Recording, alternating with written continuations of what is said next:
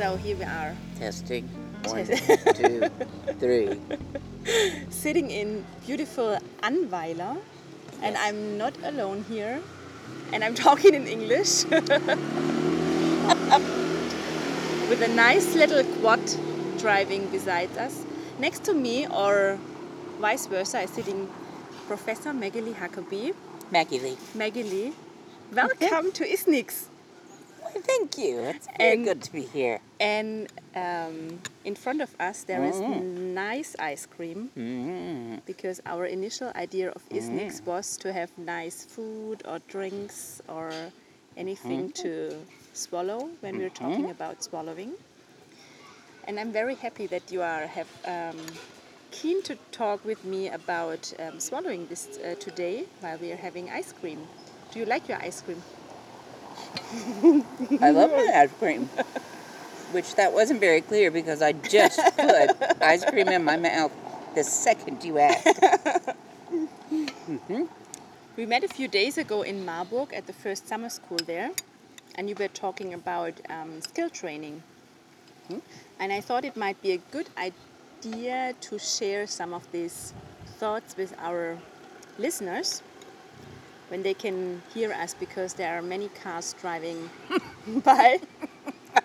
but it will be the, the special um, challenge That's not right. just to listen to us while we were talking, uh, while they are talking in English, but also to Over the sound of cars, yes. traffic noise in the background. So, your research interest for the last couple of years is um, the skill training. How would you define, or how would you explain to someone what skill training or what Mm-hmm. skill is, maybe?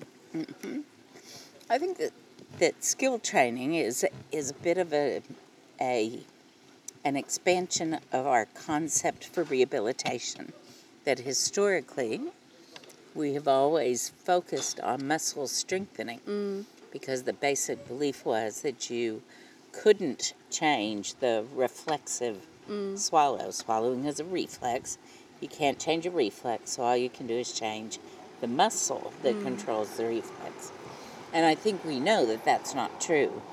And so the idea behind skill training is that we essentially take rehab out of the muscle and we put it in the brain. Mm. So we work with an individual on whatever specific component of their swallowing is poorly skilled hmm. give them some type of way to visualize that behavior through a biofeedback modality. And then they use cortical control to adjust the swallowing motor program so that they swallow more efficiently, in mm-hmm. short, in short. So, in long. In long, it would probably take us forever because it's such a, a really interesting topic to, topic to talk about. Mm. What was the initial thought that l- led you to the thinking that it's mm. not all about strengthening? Because mm-hmm. it's, I mean, we're doing dysphagia therapy for mm-hmm. many decades now, mm-hmm. now, and it's a really a new approach actually. Mm. Um, I think a, a lot of it, it's sort of two things in parallel. The one is that a lot of our assumptions about swallowing motor control came from research back in the late 70s, early to mid 80s. It was largely based on animal studies, so electrically stimulating the brains of animals and then looking at the patterned motor response. But of course, we're not animals. Mm-hmm. And although our primitive swallow may may operate with the mm. central pattern generator, I think we've got a very mm. clear view over more recent years that the cortex has a very, mm. very active role in controlling swallowing. Mm-hmm. And so we need to start looking to the cortex mm. and looking at swallowing not as a pure reflex, but as a patterned motor response mm. that's amenable to cortical change. Mm. So there's that line that that we've sort of been shifting our concepts of swallowing. But sort of simultaneously in my clinical work, I've come across patients where I thought I was making them stronger. Mm-hmm. That was my goal because that's all I knew how to do was make them stronger. And they got better. Mm-hmm. But when I look back on them, I think I would I couldn't have only been strengthening muscle Mm. or they wouldn't be better. Mm-hmm. As in the case of patients with absent swallow who recover swallowing function. And you think if all you were doing is making muscle stronger, how do they go from not swallowing to swallowing? Mm. That just doesn't make sense. Mm. So, one patient in particular, it's another quad bike in the lovely village of I mean- Indeed, it's quite the day for quad bikes. You would expect what's driving by exactly. in such a little village here. So anyway, any number of years ago, in 1994, I had a patient just like this who recovered swallowing, and I think she was my first one that I thought, hang on, something's not right here. Mm-hmm. I think I'm making them stronger, but clear, clearly that's not the effect. It's just taken me a whole lot of years in mm-hmm. between to figure out how we could systematically approach this and mm-hmm. for my thinking to develop enough to think that this maybe should be a, an approach to treatment. Hmm. Hmm. What what would you think? What role plays the um, aspect of feedback in hmm. this in this whole mm-hmm. skill training approach? Because we are doing sEMG biofeedback training for mm-hmm. quite a long time, mm-hmm. but always with the maybe not always with this pure strengthening aspect, but it was always the used for learning Mendelsohn's uh-huh. or even effortful uh-huh. swallows or uh-huh. maybe in sometimes for timing issues but in a very unstructured way. Sure. What would you say what what mm-hmm. um, aspect has feedback in this whole process of cortical control or I think the feedback is absolutely integral mm. to skill training. That when there have been a couple of review manuscripts that have come out, systematic reviews over the mm-hmm. last couple of years, and their question has always been: Is surface EMG mm-hmm. an effective treatment mm, approach? but it's not a treatment it's approach. not a treatment approach. Mm-hmm. That's always been my response is that it's when you use EMG as a treatment mm. for strengthening, strengthening is the active treatment. EMG is just a way to access mm-hmm. that.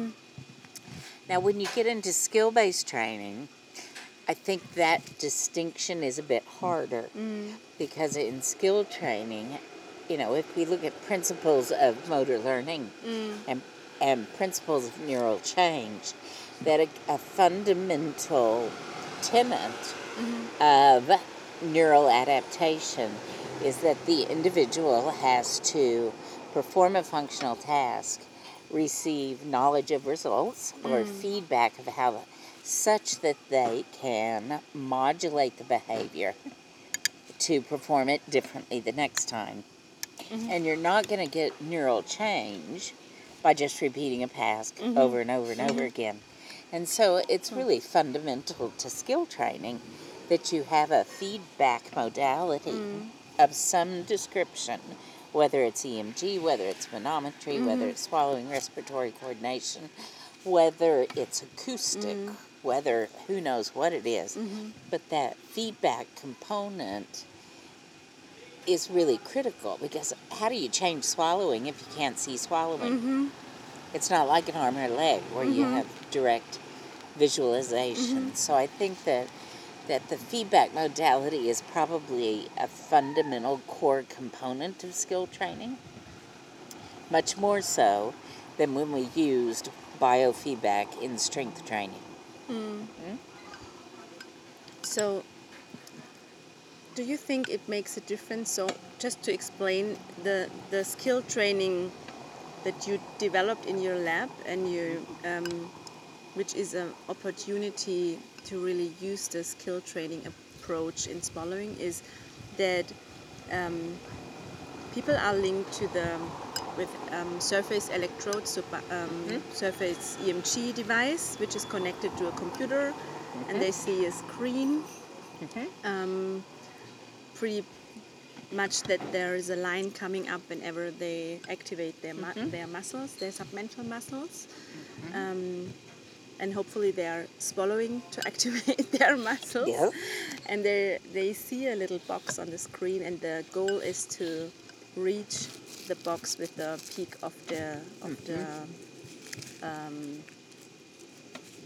Waveform. waveform. Thank you so much. yeah, thank you. And um, they are learning to modulate the swallow in terms of timing and in terms of um, recruitment of muscles to change it because the box always appears on different spots on the right. screen. That's right. And I think the the sort of I'm glad you explained all of that so that I can eat my ice cream because it, it's melting quickly. So, but I think that when you think about how we typically eat, mm-hmm. so you have in front of you there's cream, which is mm-hmm. very soft. Mm-hmm. You have a crispy little wafer, which is crunchy. And I have liquid. You have liquid. You've also got sticky chocolate sauce, and you've got a piece of candy that's quite viscous. And if you think about how we eat when we sit down at a meal, we've got all these textures in front of us. And so for every bite that you take, you take a different texture. Yes. Every texture that you swallow is going to require slightly different timing. Mm. And it's also, in terms of timing of onset hyolaryngeal movement, Mm. it's also going to require different degrees of muscle recruitment. Never effortful swallowing because that's not how we eat. We don't do an effortful swallow when we eat. But if you're going to swallow a, a teaspoon of peanut butter or chocolate sauce, you're going to need to generate a little bit more muscle recruitment than mm. you would say for liquid, mm-hmm. right? As an ambulance drives by. so, Without his horn on. with thank goodness without his ambulance, without his sirens on. And so I mm-hmm. think in some respects the, the skill training protocol that we've been using in, in some respects mm-hmm. mimics what happens when you eat. It's just you don't have the bolus providing the sensory information to the mm-hmm. brain stem. You have the cortex mm. providing the cortical mm-hmm. downflow to modulate the swallowing mm. response. So on one screen, you may need to swallow very quickly at the start of the screen because the mm. target is at the top or at the beginning of the screen. The next screen, you may need to swallow toward the end of the screen Mm. so you don't have to organize yourself as quickly. Mm. Or you may have the target reasonably high on the screen so you need to recruit a little more muscle activity. Mm. Or it may be down toward the bottom of the screen. And I think it's that variation and almost randomness in how we typically swallow food. It's not random, but it's very variable for bolus that that we're trying to mimic in the software so that we're teaching you to to recruit the muscles with precision. Mm-hmm. And I think that's the difference between strength and skill. With strength training, we're recruiting muscles with maximal force. Mm-hmm. With skill training, we're recruiting muscles with precision mm-hmm. of contraction. So, would you say that, like the brainstem is the um, the system that um, triggers the standard, normal standard saliva swallow, and whenever it comes to any kind of variation that is required to uh, to get a, to um, swallow a certain type of bolus, it's the sensory feedback that um, triggers the variation and adaptation of the swallow, and the BiSSkiT tries to some sort of simulate these variations that the system gets more flexible and not just like do 20 effortful swallows, which is always the same That's right. motor program that is. Um, That's right. mm, okay, that's really interesting. that it's essentially trying to teach cortical control of motor behavior, mm-hmm. and we always think of swallowing as hmm. being very out of reach. It's reach, like, mm-hmm. how do you swallow? Well, mm-hmm. I don't know how I swallow. And if you ask an 84 year old patient to modulate how they mm. swallow, it's like, what does that mean? Yeah. I can't even see swallowing. I don't know what it is. And so this skill training approach is trying to teach the capacity to cortically adapt swallowing mm. behavior. Mm-hmm. Mm-hmm. Mm-hmm. And actually, it's really not that easy. I tried it a few times now, and it's really uh-huh. hard, especially when it comes that the box changes his si- its uh-huh. size because it's not just that it um, that it changes its positions on the screen, That's but right. after three successful um, swallows, it it becomes smaller and smaller. That That's it's correct. even more harder to, to mm-hmm. hit the box. Mm-hmm. Um, and it's really not that easy, but it's really interesting how quick the actually can I say the brain adapts mm-hmm. to it and It is. it's able to um, be yeah be modulated.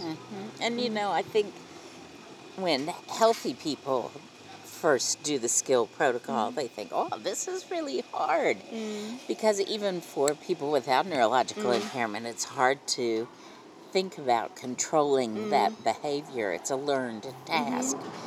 But but I think what's also interesting is that in our patient population, I'm always quite surprised at how much control they learn. And um, I've got a great video that I use in teaching of a patient, and he's a gentleman with Parkinson's disease. And within a single session, he gets his target box down to a very, very small box that he's able to acquire that skill very, very well of learning to modulate the force of swallowing mm-hmm. and the timing of the swallowing. It's all about modulation. Mm-hmm. And he's able to learn to do that very, very well. Mm-hmm. Now we saw almost all sorts of vehicles you can Every type be annoyed by in Germany. There you go. we already had an air, uh, airplane. So much for the peaceful little village. And besides that, I really think mm, it could be really mo- motivational for the patients because they they see um, the F, um, the success and they really get the feedback, and it's really kind of a fun thing that you help, for example, the old lady to get her uh, cup of tea because you can adjust the um, the symbols that are used for the training, which mm-hmm. might be really nice. If you like dogs, you can uh, you can choose a dog and bring him his bone. Mm-hmm. Mm-hmm. We did try with developing the software. It was developed for research purposes. And in developing the software, my experience with patients is you know, if you're a 13 year old playing a video game, you want lots of bells and whistles. And fast moving things and mm-hmm. complicated images to maintain your attention. Mm-hmm. But if you're a patient with neurological mm-hmm. impairment, my experience has been that the simpler the better. And for those, especially with some cognitive language deficits, having too much going on on the screen, mm. you lose the Yeah. intent of what you're doing. So we purposely kept it quite simple Yeah. with only very few modifications to make it a little bit more interesting. Mm-hmm. But it's pretty simple software. It is simple and it's mm-hmm. really se- self-explaining, at least for mm-hmm. the patient. I mean, you have a you have a, a waveform and you have a target, and it's pretty intuitive. Intuitive. Yep, Yeah. that's right. That's and right. it, it might be different in other approaches. But I really like the idea. Um, if you think on learning new skills, and it always takes the time that you get the external feedback maybe Mm-hmm. from a trainer or a coach or whoever who is an expert in this field. Sure. And who really gives you the feedback and gives you advice how to improve the Mm-hmm. um, the movement actually or the whatever you are learning or the skill Mm-hmm. if it's p- playing the piano or whatever. Um, so how is it that you change this? we have really good, good. Uh, we found a really great spot. I mean, the ice cream is good though. Yes, it's good ice cream. But at the next step, it would be really important for the patients that they change this external feedback That's into right. an internal feedback That's that they right. really are used to modulate it without this Mm-hmm. external stimu- stimulus. And this BiSSkiT already covers this part as Right. well. Right. Um, could you tell us something Yeah, so this? one of the options, which with some patients you won't use very Mm-hmm. often, but in, in patients who are doing very well with the skill training approach, there is an option to either delay feedback, Mm-hmm. meaning that when the display screen first comes on, they see the waveform, but then the waveform disappears. Mm. The target's still there, Mm-hmm. but the waveform's gone.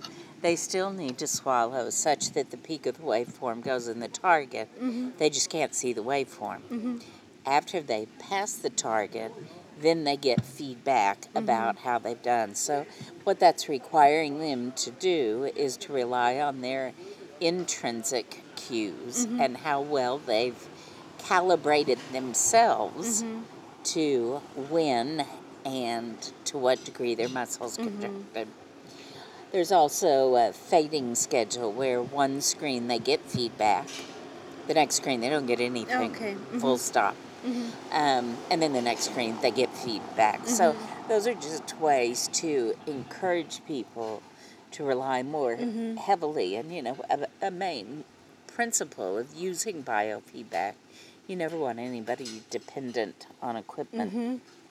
So, the general idea behind the use of biofeedback is that you're essentially using the instrumentation to recalibrate mm-hmm. the patient's system mm-hmm. so that they have greater awareness of what is mm-hmm. happening physiologically. Then, once you've recalibrated their system, then you take away the external cues so that mm-hmm. they rely on their own interoceptive mm. feedback systems. And then that carries over to oral intake, and they don't need mm. equipment. Many of our patients, once they return and are doing quite well with swallowing, we'll ask them if they still use the feedback. And they say, no, no, no, I don't need the feedback because I can see it on my mm-hmm. eyelids. I mm-hmm. think about the box or mm-hmm. I know what I need to do. So that tells us that they've taken that visual feedback and they've internalized it so that they're still using the feedback. Mm. They're just not using it the way they were when they could see it in front of them. Now it's inside them.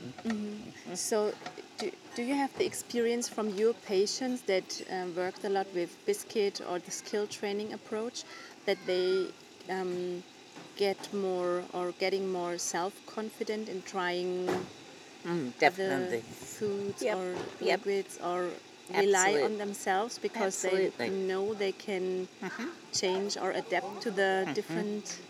And again, it's it's about control and precision. And I mm. think anything that any of us do, mm-hmm. the more you feel in control of the behavior, or the more you can modulate that behavior, then the more experimental you get. If you're, well, if someone were learning to ride a scooter for the first time, which I'm not going to do, but let's say you have an electric scooter and you're going to hop on and take Yeah. off zipping across the, the car park. At 1st you you'll be very cautious. You'll go very slowly because you don't trust your intrinsic cues to keep you upright Yeah. without falling over. You don't Yeah. trust. Or you already experienced that you, That's fall, right. fell. Uh, That's over. right. Yeah. But as you build more Sorry fighter jets overhead, but as you develop more confidence in your ability, then you go faster and you weave back and forth, and then you develop even more confidence, and then you can do a little jump over Yeah. something.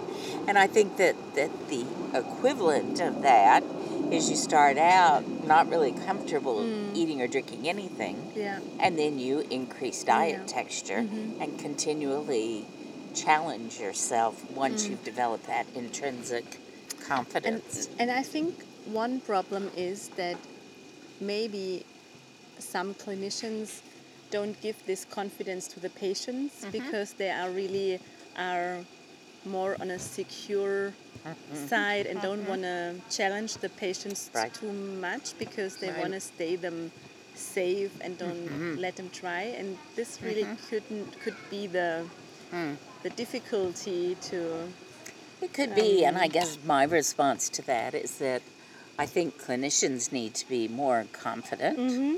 That's one response that um, we have to know that you can't take a dysphagic patient who's aspirating a lot Mm-hmm. and get him all the way to recovery in a normal diet Mm-hmm. without making him aspirate.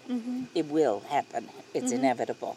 And so you need to get that idea out of your head. You will Mm-hmm. make somebody aspirate, probably multiple times, for them to get better. The other response to that is thank goodness patients develop confidence and don't listen to us mm-hmm. because, in some respects, patients need to drive themselves. Mm. They're the only ones that know how things are feeling, this is such an important and point yeah. we need to respect their mm-hmm. awareness of mm. that and support them and make them aware of risk. But thank goodness, sometimes they just say, "Yeah, mm-hmm. stuff you. I'm going to do what I want to do." yeah and and sometimes that's not a bad thing at all. So of course I think that that um, we need to make sure that we don't stand in the way of patients getting Mm-hmm. better because we're afraid Mm-hmm. that it's not about us; it's about them, and we need to put Mm-hmm. us out of the picture, give them information. Mm. They make their own decisions. Mm-hmm. I think so. perfect Mm. i think this is a wonderful um, word to close our conversation Very good. um, I have finished my ice cream, but you Oh. have not finished yours. not yet so- i will yes. now There you go. thank you very much for your time You're very welcome. and we are looking forward to the next time when you will be in germany I'm also looking forward. which Yeah. won't take too long actually Uh, I mean, you will be back. not too far away. I mean, you will be Just back in months in Munich. in true in Munich in September. In September. Yeah, I already um, announced that on the podcast. Mm-hmm. It will be the 17th or 16th and 17th, Monday, Tuesday of September, Yeah. before the ESSD meeting right. in Vienna. So you will, you will talk about some of the old stuff and some of the new stuff, That's which right. covers a bit of the Yep. Topic we talked about, but it's two days of Maggie Yeah. Lee Huckabee in Munich. I'm sorry. So, and then you will be back in Switzerland in November, Yes, I will. and then you will be back in June next year in Heidelberg, I will. and whenever in between, we will I think see. I should just move here. It'd be Yeah, much more probably. efficient. yeah. But yeah. Good. Okay, thank you very much. You're very welcome. Have Thank a nice uh, rest of your trip and stay in Germany. And Good. looking forward to see you the next time. Very good. Thank you. Um, so we have a like um, always the same, I would say, closing ceremony on. And actually, it's English, so it should be really easy for you. So you're going to say, no, I'm going to say, stay hungry, and you're going to stay say, stay tuned. Okay. so, bis zum nächsten Mal. Stay hungry. Stay tuned.